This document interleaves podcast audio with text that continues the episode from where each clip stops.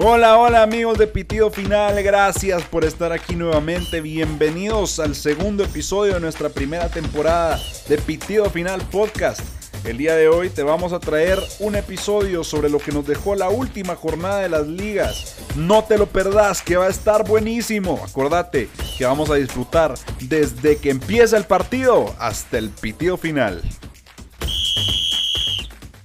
Hola, hola, bienvenidos al segundo episodio de nuestro podcast Pitido Final. Es un placer estar con ustedes nuevamente y gracias por seguirnos escuchando. Eh, el día de hoy estamos con Facundo Vázquez y Andrés Castillo y pues esperamos que, que más tarde pueda unírsenos nuestro amigo Pablo Zelaya. Facundo, ¿qué tal? ¿Cómo estás? Hola Rafael, hola Andrés. Acá disfrutando de hablar sobre el fútbol europeo después de este fin de semana bastante interesante en las cinco grandes ligas europeas. Gracias, gracias, Facu. Andrés, ¿qué tal? ¿Cómo te trata la vida? ¿Qué onda? Pues mientras el Barça gane, la vida me trata bien. Yo feliz. Bueno, bueno, eso está por verse y, y, qué bueno que lo mencionas porque le das apertura justo al episodio de hoy y queríamos empezar platicando precisamente de ese tema. Eh, la liga está en un nivel de emoción muy, muy grande. Las cosas se van a poner bastante interesantes en las últimas jornadas, especialmente eh, basándonos en el estado de forma de, los tres grandes equipos. El Madrid eh, se ha mantenido pues bastante irregular, pero con buenas sensaciones desde, aquel, desde aquella victoria contra el Atalanta y, y el gran partido que hicieron por lo menos en la primera mitad contra el Celta de Vigo. Eh, el Atlético de Madrid, que ya lleva desde el inicio del 2021 una tendencia muy distinta a la de la primera mitad de liga, mostrando una cara bastante preocupante y con mucha dificultad para sacar adelante los partidos, pero todavía manteniéndose eh, arriba en la tabla. Y el Barcelona, que ha tenido un arranque del 2021 verdaderamente impresionante. Eh, demostrando más o menos como que Kuman ha logrado asentar el equipo y, pasándole por encima a la Real Sociedad con el 6 a 1 de, este fin de semana. Eh, Andrés, tú que ya dijiste desde el primer episodio que sos culé, confeso, eh, viendo el panorama, ¿qué, qué, nos puedes decir? ¿Qué puedes ver para el cierre de liga y qué sensaciones te transmite el Barcelona de Cuman a comparación de los otros dos equipos? Pues la verdad, quisiera empezar dando una estadística que estaba viendo. Eh, Saludos al gran Mr. Chip, que fue donde la vi, que decía que el Barça tiene 48 puntos de 54 las últimas demostrando que tiene un gran nivel actualmente. Y la estadística dice que el último, los últimos equipos que no han sido campeones teniendo una han sido el Barça de la 2016-17 y el Madrid de la 2014-2015. También tuvo un buen comienzo de temporada con 49 de 54 puntos, pero al menos uno de esos dos no será campeón y la estadística aumentará. Yo creo que es impresionante. Esta estadística para mí es impresionante. Y ahora, segundo, quisiera hablar sobre eh, el Barça de Kuman. Es que yo me acuerdo que en octubre, noviembre, todos estábamos muy seguros de que el Barça iba a estar luchando por entrar a la Champions con el cuarto puesto. Yo creo que ninguno de nosotros nos imaginábamos que el Barça iba a estar a este nivel. Este cambio de esquema que Kuman le dio al Barça es impresionante. El Atlético, como vos mencionabas, viene con una tendencia muy preocupante, viene a la baja. Y el Madrid, que viene jugando normalito, tiene buenos partidos, tiene partidos en los que gana gracias a la Flor de Sisu, pero yo creo que los tres tienen un, un nivel que les da para ganar esta liga. Sí, es cierto que la liga ha bajado, es cierto que, que, la liga pues ya no es lo que es antes, ya no son los tres equipos que están siempre peleando en Europa, ni peleando también en la Europa League, pero eso no significa que no, sea, que no vaya a ser un final emocionante y apasionante de liga. Estoy muy seguro que la liga se va a definir tal vez en la penúltima o incluso la última jornada y quien sea que gane de los tres, ya sea el Madrid, el Atlético o el Barça, creo que cualquiera la va a merecer y va a poder celebrarlo por lo alto, en mi opinión. Bueno, sí, para darnos a entender, eh, cuando hablamos de la tendencia del Atlético nos referimos a sensaciones, porque sigue siendo un equipo que en toda la campaña solo ha perdido dos partidos y tiene la misma cantidad de empates que el Madrid y solo uno menos que el Barcelona. Igual el Madrid está prácticamente igual al Barcelona, con diferencia de que el Barça ha empatado cinco y el Madrid ha empatado seis, pero ambos han perdido cuatro partidos. Em, pero son las sensaciones realmente lo que nos, nos, muestran eh, algo distinto y el Barcelona deja una sensación de plenitud en la mayoría de partidos. Eh, a pesar de que fuera de, España no da las mismas sensaciones, lo cual nos vuelve a dar un, un, insight de, la calidad de la liga actualmente. Em, pero sí, se pone cerrado, se pone cerrado el asunto. El Atlético, como decía antes, cada vez con más dificultad y hasta con polémica en muchas ocasiones para cerrar los partidos. Y pues hay que mencionar también que eh, ha habido un bajón de equipos como el Sevilla, de la Real Sociedad, que habían empezado muy fuertes la liga y que han ido bajando el nivel y eso también ha ayudado que equipos como el Madrid y el Barça se mantengan a flote y cerca del Atleti. Facu, eh, sobre lo que estamos hablando, ¿qué, ¿qué pensás tú? ¿Cómo ves el panorama para el cierre de la Liga Española? A ver, como bien dijiste recién, Rafa, la liga, a pesar de los buenos arranques que tienen estos equipos, como el Sevilla, la Real Sociedad, eh, es un campeonato muy largo que premia al final la consistencia. Entonces, solo los equipos grandes, en este caso son los tres de hace muchos años, eh, pueden lograr mantener esa consistencia durante 38 fechas. Yo creo que esta liga, a pesar de que la que futbolísticamente tal vez es la que menos nivel tiene, es la que más tensión creo que puede llegar a tener el final desde hace bastante tiempo. Eh, un, un, arranque del Barça eh, muy malo, como dijo Andrés, pero yo creo que el mérito que tiene Kuman, que nadie se lo dio en el inicio y que lo ha ido demostrando, es que nunca se dio por vencido, pero creo que siguen teniendo al final el problema de esta famosa Messi dependencia y que al final esta gran racha que tiene el Barça tiene mucho que ver con la gran racha que está teniendo Messi en los últimos partidos, que está teniendo unos datos espectaculares. Pichichi de la liga, uno de los más grandes asistentes, está moviendo al Barça, eh, como lo hacía de antaño, de antaño podemos decir de hace muy poquito tiempo.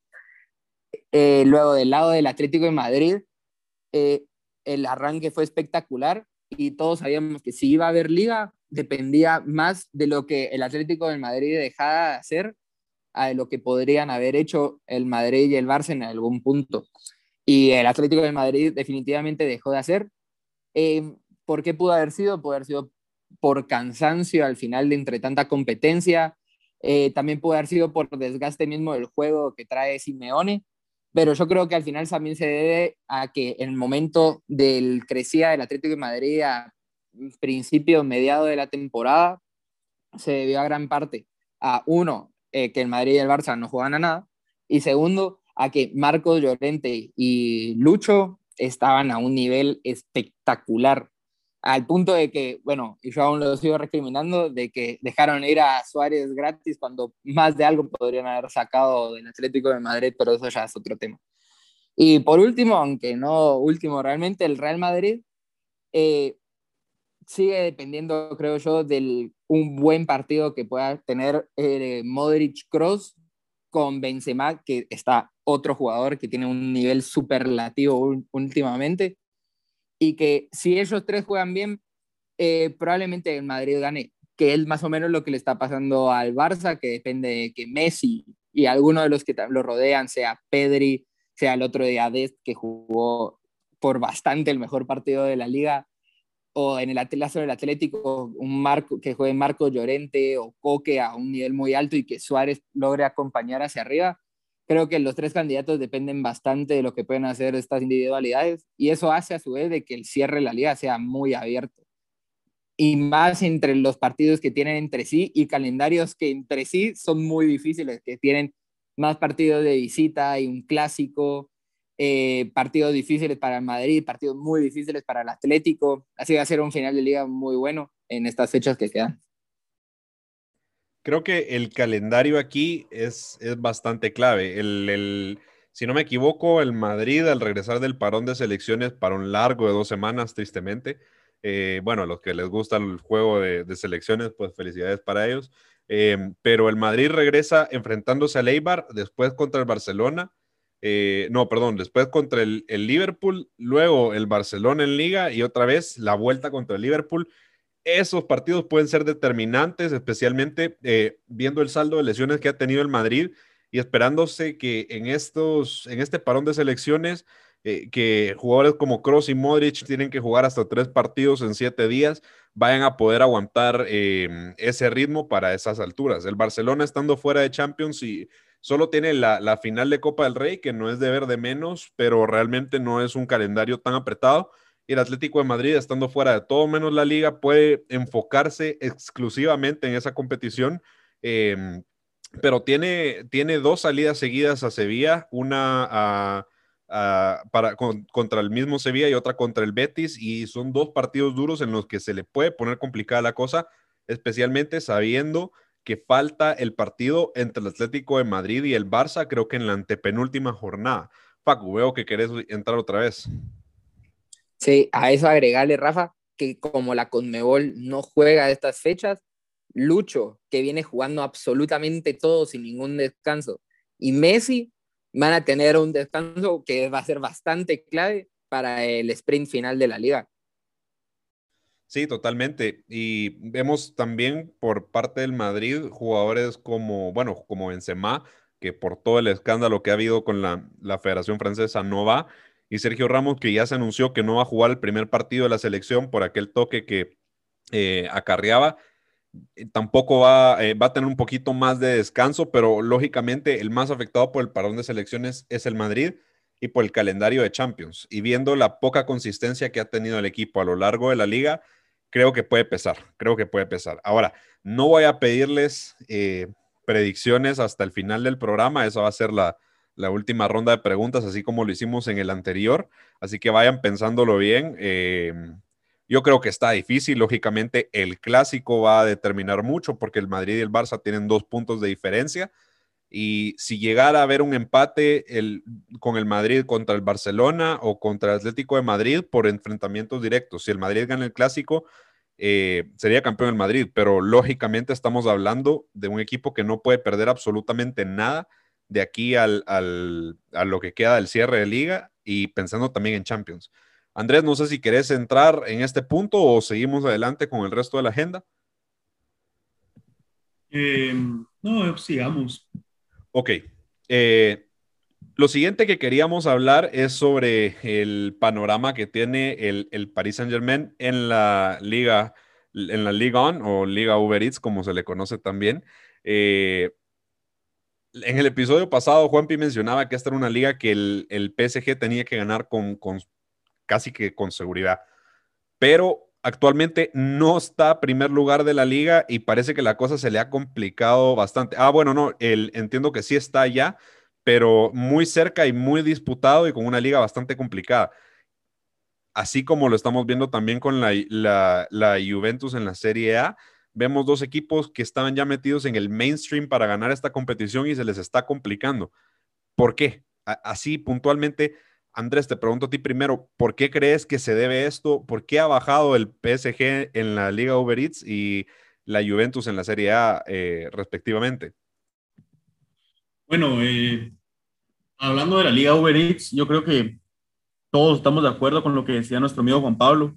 el PSG la debe ganar siempre. Yo creo que el bajón que tuvieron tal vez es falta de concentración y pues obviamente tener un cambio de técnico. Creo que en principio eso con el PSG y ahora mm, con la Serie A, yo creo que la Juventus lo que estamos viendo es, total, es totalmente fácil de responder. Yo creo que Pirlo no estaba listo para este cargo. Yo creo que la Juventus em, se ha hundido por distintas razones, pero la principal es que Pirlo no estaba listo para el cargo, como lo vimos con Lampard en el Chelsea, que el Chelsea, un equipo que empezó a jugar mil millones de veces mejor desde que tienen a Tuchel. Y creo que la Juventus se tardó, va a cerrar la temporada con Pirlo porque pues ganaron un título ya. Pero yo no sé si, si fue la mejor decisión haber contratado a Pirlo o haberlo hecho seguir, siendo que incluso con Sarri estaban mucho mejor. Y yo creo que la Juventus no puede permitirse perder esta liga y seguir con Pirlo al mando de la siguiente. Porque yo la veo muy difícil para que la Juventus en la liga. El Inter y el Milán pues están por encima. Para mí no solo en puntos, sino futbolísticamente. La Juventus el fin de semana pasado tuvo un desastre perdiendo 1-0. Y después de la, de la eliminación en, en Champions, yo creo que la Juventus tiene que apuntar a ganar todo lo que le queda para no dar una mala imagen. Pero la directiva ya tiene que estar pensando en quién tiene que manejar el equipo la siguiente temporada, porque para mí Pirlo no puede quedarse ahí una temporada más. Sí, lo de, lo de Pirlo y también Lampard, Lampard en el Chelsea demuestra que al final de cuentas poner una leyenda al mando de un equipo no te asegura victorias. No todos pueden ser Zidane, por muy tácticos que sean algunos. El manejo de un vestuario, no, y especialmente un vestuario con muchas estrellas, no, no es fácil. Ahora, también eh, antes, cuando tú perdías una final de Champions, tenías eh, alrededor de dos meses para asimilarlo y para reestructurarte y empezar de nuevo la campaña. El PSG perdió la final de Champions contra el Bayern y casi en cuestión de un mes ya tenía que estar jugando nuevamente la Liga de Uber Eats. Eso puede tener una carga psicológica grande. Facu, ya que se habló bastante ya de que Pirlo prácticamente no tiene que continuar en la Juventus, ¿a qué se debe este, este bajón de nivel del PSG en, la, en, la, en su Liga Nacional? ¿Tendrá que ver con este factor psicológico o habrá algo más detrás de, del bajón que ha tenido un equipo plagado de estrellas que, debería estar demostrando un nivel mucho más antes, mucho más grande, perdón, en una liga que no es tan exigente como otras. A ver, acá hay que empezar a también tirar las verdades. El PSG va primero al final de esta fecha, en gran parte porque el Lille, de alguna forma inexplicable, perdió contra el penúltimo de la tabla. Eh, eso no implica el que PSG esté jugando en su mejor juego, por lo menos en la Ligue 1, y la Ligue 1 es la liga del PSG. O sea, si el PSG pierde la Ligue 1, la temporada es un fracaso rotundo. Tiene que ganarla sí o sí, es su copa, es casi que la que la tienen firmada y la tienen que ir a recoger. Eh, entonces sería algo bastante inexplicable para el proyecto que tienen los árabes ahí, que no puedan ganar la liga francesa. Eh, yo creo que sí, igual puede afectar más en los equipos de tanto rendimiento como tuvo el PSG la temporada pasada, que no haya habido ese parón normal, eh, en gran parte también por la necesidad económica de los sponsors, y etcétera, etcétera, los derechos televisivos, pero en un nivel tan alto como el del PSG, yo creo que ellos ya lo tendrían que haber tenido previsto, lo cual tampoco les excusa de que obviamente los jugadores a este punto de la temporada están mucho más desgastados y se nota en la cantidad de lesiones que tienen casi todos los equipos, que son una plaga. Eh, y hay bastantes reclamos por parte de jugadores, no solo de, del, bueno, no solo del fútbol, también de básquet y así, que tuvieron que cortar su final de temporada y el inicio de la otra. Y eso hace que normalmente las jugadores que juegan al máximo nivel necesitan también su tiempo de descanso, son, son humanos entre todo. Eso no quita que si el PSG pierde, pierde la League One o la Liga Uber Eats, es un fracaso la temporada rotundo, gane lo que gane, porque es la copa que tienen que ganar. Eh, pasando a la Juventus, eh, para no repetir bastante lo que estoy de acuerdo con André de que la tienen que ganar, no creo que la puedan ganar. Eh, este año, a 10 puntos, con cómo está ahora, el, Inter que está imparable. Tal vez llegan al segundo lugar con el Milan que tiene ahora un partido más, pero está siendo una temporada complicada para la Juventus. Eh, no solo tal vez en lo técnico con Pirlo, que al final no resultó ser el que debía ser. Se habla bastante de que Allegri va, va al puesto de, director técnico de la Juve de la temporada que viene, que sería una gran adquisición. Y no sé, yo no veo a la Juve y es un fracaso de temporada para ellos. Puede también explicarse por las mismas razones, pero no se justifica el proyecto tan grande que tienen armado y que lo seguían consolidando y que en un año al otro se les vino para abajo y se les puede terminar de venir abajo si se llega a ir Cristiano Ronaldo y si se llega a ir Dybala, que a pesar de que esta temporada no jugó nada, creo que es innegable el talento que tiene. Así que puede ser tiempos de cambios, más si termina la temporada sin ya eliminado de la Champions y el Atalanta les llega a ganar la final de la Copa y la Liga que ya la tienen casi perdida. Sí, yo creo que el fin de semana, la Juve práctica, este fin de semana, la Juve prácticamente se, se, se despidió del Scudetto. Está a 10 puntos de un Inter de Milán que pues tiene una tendencia muy buena, un equipo muy constante que a pesar del debacle que tuvo al principio de temporada en Champions, ha sabido eh, manejar bastante bien el, el campeonato nacional. Y, y, qué interesante que lo mencionaste porque creo que no se habla suficiente del impacto que ha tenido el, el coronavirus en el fútbol Generalmente hablamos de, los estadios, de lo que están perdiendo los clubes, de no poder tener aficionados, pero no hablamos de la sobrecarga que están teniendo los futbolistas porque prácticamente no han tenido descanso. Yo, yo, o sea, entre los partidos de la liga, entre los partidos de Champions o Europa League, más los parones de selecciones que no han sido nada flexibles, han sido bastante duros. Tenemos equipos como, el, bueno, el Madrid, que una, su supuesta llamada a ser estrella como lo es Eden Hazard, no ha podido recuperarse nunca de esas lesiones y ha tenido una cantidad de lesiones muy grande. Eh, también el PSG no tiene Neymar y, Neymar al final de cuentas es el, jugador, a pesar de que el jugador insignia es Mbappé, para mí el, más determinante para el PSG eh, desde ya bastante tiempo es Neymar. Entonces, esa, esa baja también les ha lastimado y, la Juventus, que, bueno, es inexplicable porque de los, de, entre ambos creo que está en una situación más favorable. Ahora con el, golpe económico que ha dado el coronavirus, la, la Juve ya está con gran dificultad de pagar la ficha de Cristiano Ronaldo.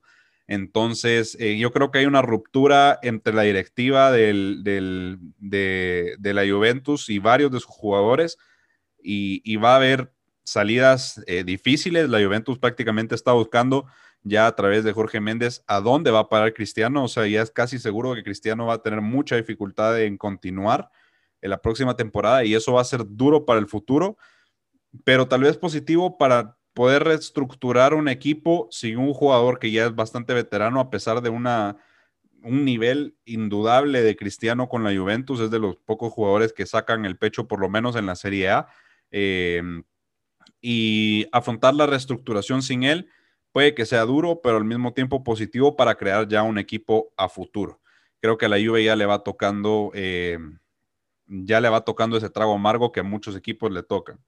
Y bueno, cerrando este tema, eh, pasamos a hablar ahora del, del, Bayern, aquel equipo bestial que, que, nos dejó a todos asustados la temporada pasada desde la llegada de Hansi Flick, con una actuación impresionante en la UEFA Champions League, pero que está teniendo un poco más de dificultades de lo normal en la, en la Bundesliga y creeríamos que el Borussia Dortmund era de esos equipos que le iba a dar problema y no es al final de cuentas el Dortmund el que está apretando tanto al Bayern, sino que es el, el Leipzig que está ahí a solamente cuatro puntos de, liderato y que no le permite enfocarse exclusivamente en la Champions League porque tiene que pelear hasta el último partido de la Bundesliga. Esto es tal vez uno de los escenarios menos previsibles desde la temporada anterior para esta. E, es un Bayern que concede bastantes más oportunidades de lo que solía conceder y pierde más partidos de lo que solía perder. Andrés, ¿cómo, cómo explicas lo que está pasando ahorita con el Bayern Múnich? Que no se puede decir que esté mal, lógicamente, va líder, pero hay un pequeño bajón que tal vez ahora nos hace decir que el City está por encima del Bayern en cuál es el mejor equipo del mundo ahorita. Yo creo que no es tan fácil explicar, pero podría hacerse una analogía. Y antes que nada, no solo el Bayern nos asustó, sino que a ciertas personas nos dejó daños psicológicos después de ocho goles. Em, después me gustaría decir que se puede explicar viendo también lo que pasó con el Barça de Guardiola la temporada siguiente que si bien seguía ganando, seguía jugando bien, seguía gustando, creaba, le creaban más oportunidades. Esa temporada pues no ganó la Champions. En Madrid también se la puso complicada. Yo creo que ahí llega un momento en que estos futbolistas llegan a creer que son invencibles y se paran relajando. No estoy diciendo que el Bayern se la crea, pues yo no estoy en el entorno del Bayern, digamos, pero es lo que yo podría asumir. Yo, yo podría decir que que es posible que o estén muy cansados por todo lo que les ha pasado, o tal vez se creyeron intocables, invencibles, y no se enfocaron en mucho en la liga. Que en, que en la Bundesliga, que al final es una, es una liga que tienen no fácil de ganar, pero es, esperamos que lo hagan siempre.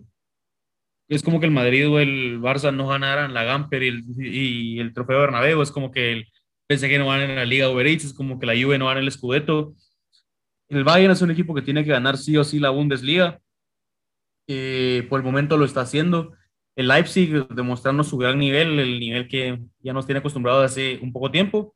Lo está apretando, pero yo sí considero que el Bayern va a ganar la liga, va a ganar la Bundesliga para mí. Y yo creo que no hay que dudar de Hansi Flick. Él lo va a lograr y, con lo último que dijiste, tal vez el City de Guardiola se vea más, fuerte más fuerte en este momento, pero es por, porque lleva mucho más tiempo en esta dinámica. En cambio, Hansi Flick no lleva ni dos años en este equipo. Yo creo que hay que darle tiempo y tal vez la siguiente temporada nos vuelva a dar ese miedo que nos dio el año pasado. Sí, yo creo que parte de los, de, la, de los problemas del Bayern, pocos problemas, ya quisiera yo que esos fueran los problemas del Madrid, por ejemplo, vienen de ser un equipo que presiona mucho arriba y deja muchísimos espacios atrás. Al final de cuentas, es un equipo que te sale a presionar en tres cuartos de, de, cancha con siete jugadores y lógicamente es un poco más frágil atrás, pero puede haber otros motivos detrás y creo que entender que, que hay cierto rezago mental en estos jugadores que no pueden aguantar esta intensidad por tanto tiempo, puede que sea un factor. Eh, Facu, tenés tres minutos para darnos tu opinión. Puedes usar menos, lógicamente, pero eh, te dejo libertad ahorita para, para ponerle el, clavo al ataúd con este tema. Bueno, no tengo mucho más que decir que, a ver, el Bayern definitivamente sí bajó su nivel respecto a la temporada pasada, pero para mí sigue siendo el mejor equipo de Europa. El City, obviamente, levantando el nivel. No creo que la verdad la cantidad de años que tenga diferencia Guardiola entrenando a su equipo contra Hansi Flick sea la condicionante de cuál es mejor que el otro, pero sí creo que el Bayern es por mucho el mejor equipo de Europa. El, el Leipzig lleva bastantes años, por lo menos en la Bundesliga, dando, o sea, demostrando que tiene nivel. Eh, para mí la sorpresa de la Bundesliga debería hablarse mucho más de lo que no está haciendo el Dortmund, de lo que no está haciendo el Bayern, que para mí sigue siendo mucho, pero va a ganar la Bundesliga caminando y a menos de que haya una sorpresa el año que viene también la debería ganar. Y así rápidamente, eh, ¿tú crees que el necesitar ponerle más ganas de lo normal a la Bundesliga le vaya a afectar en Champions? ¿Sí o no? No. ¿No? Ok, Andrés, ¿tú qué pensás? Eh, pienso que no pienso que podrían enfocarse en hacer un buen partido en la ida, enfocarse full eh, en la Bundesliga, en los tres partidos que tienen entre estos dos que tienen de Champions, y después en el partido de vuelta meter todo lo que puedan. Siento que no es necesario, el Bayern es un equipo que tiene que meterlo todo, todo el tiempo, porque ya vimos que te puede meter ocho goles en un partido. Ok, muchas gracias. Eh, bueno, hay que recordar lógicamente que el, el Bayern tiene eh, una potencial final adelantada en las semifinales porque puede que tenga que chocar contra, contra el Manchester City de Pep Guardiola, que ahorita son los dos equipos más fuertes de, Europa y lógicamente de la Champions League, lo cual eh, para mí sí puede llegar a afectarles a que se dejen uno que otro punto en la Bundesliga, pero creo que el nivel al que juegan, la intensidad física a la que juegan y, especialmente el espectáculo ofensivo que deja el Bayern en todos y cada uno de sus partidos, le va a ser suficiente para poder llegar hasta la final de Champions otra vez. A ver si repite doblete eh, de Champions. Sería el, segundo equipo en la historia en lograrlo en el formato de Champions League. Em, y que va a lograr resolver la Bundesliga al final, pero en los últimos partidos definitivamente. Bueno, jóvenes, el árbitro nos acaba de mostrar el cartelito añadido. Un minuto le queda a este partido antes de escuchar el pitido final regresamos al, tema de la liga. Tenemos a Kuman, Sidán y el Cholo Simeone para este minuto de añadido. Los tenés a los tres jugando en el minuto, en el tiempo eh, añadido para ganar la liga. ¿Cuál de los tres las gana, Facu? Uy, la liga. Eh, me imagino como técnico, porque si no la respuesta está un poco más fácil. Eh, a Sidán. Sidán. Andrés, Kuman, el Cholo y Sisu en el minuto complementario. ¿Quién la gana? Sisu para mí estaba dando un buen nivel ya durante varios años, pero para mí la gana Kuman por lo que ha logrado hacer con este equipo tan destruido que, que agarró a principios de temporada. Sí, no hay que negar el valor de lo que ha hecho Kuman, pero si a mí me ponen a los tres, creo que la recta final de la liga va a ser como jugar finales en todos los partidos y ahí creo que la gana Sisu. Pero bueno, jóvenes, muchas gracias por acompañarnos nuevamente. Eh, verdaderamente agradecido con ustedes. Siempre es un placer platicar con gente que sabe de fútbol y que le encanta tanto como a mí. Eh, vamos a tener más sorpresitas eh, para lo que viene ahorita con el podcast. Vamos a seguir creciendo. Andrés, ¿qué es el cholismo?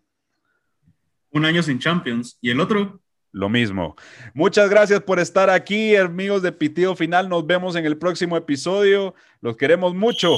Ya escuchamos el pitido final.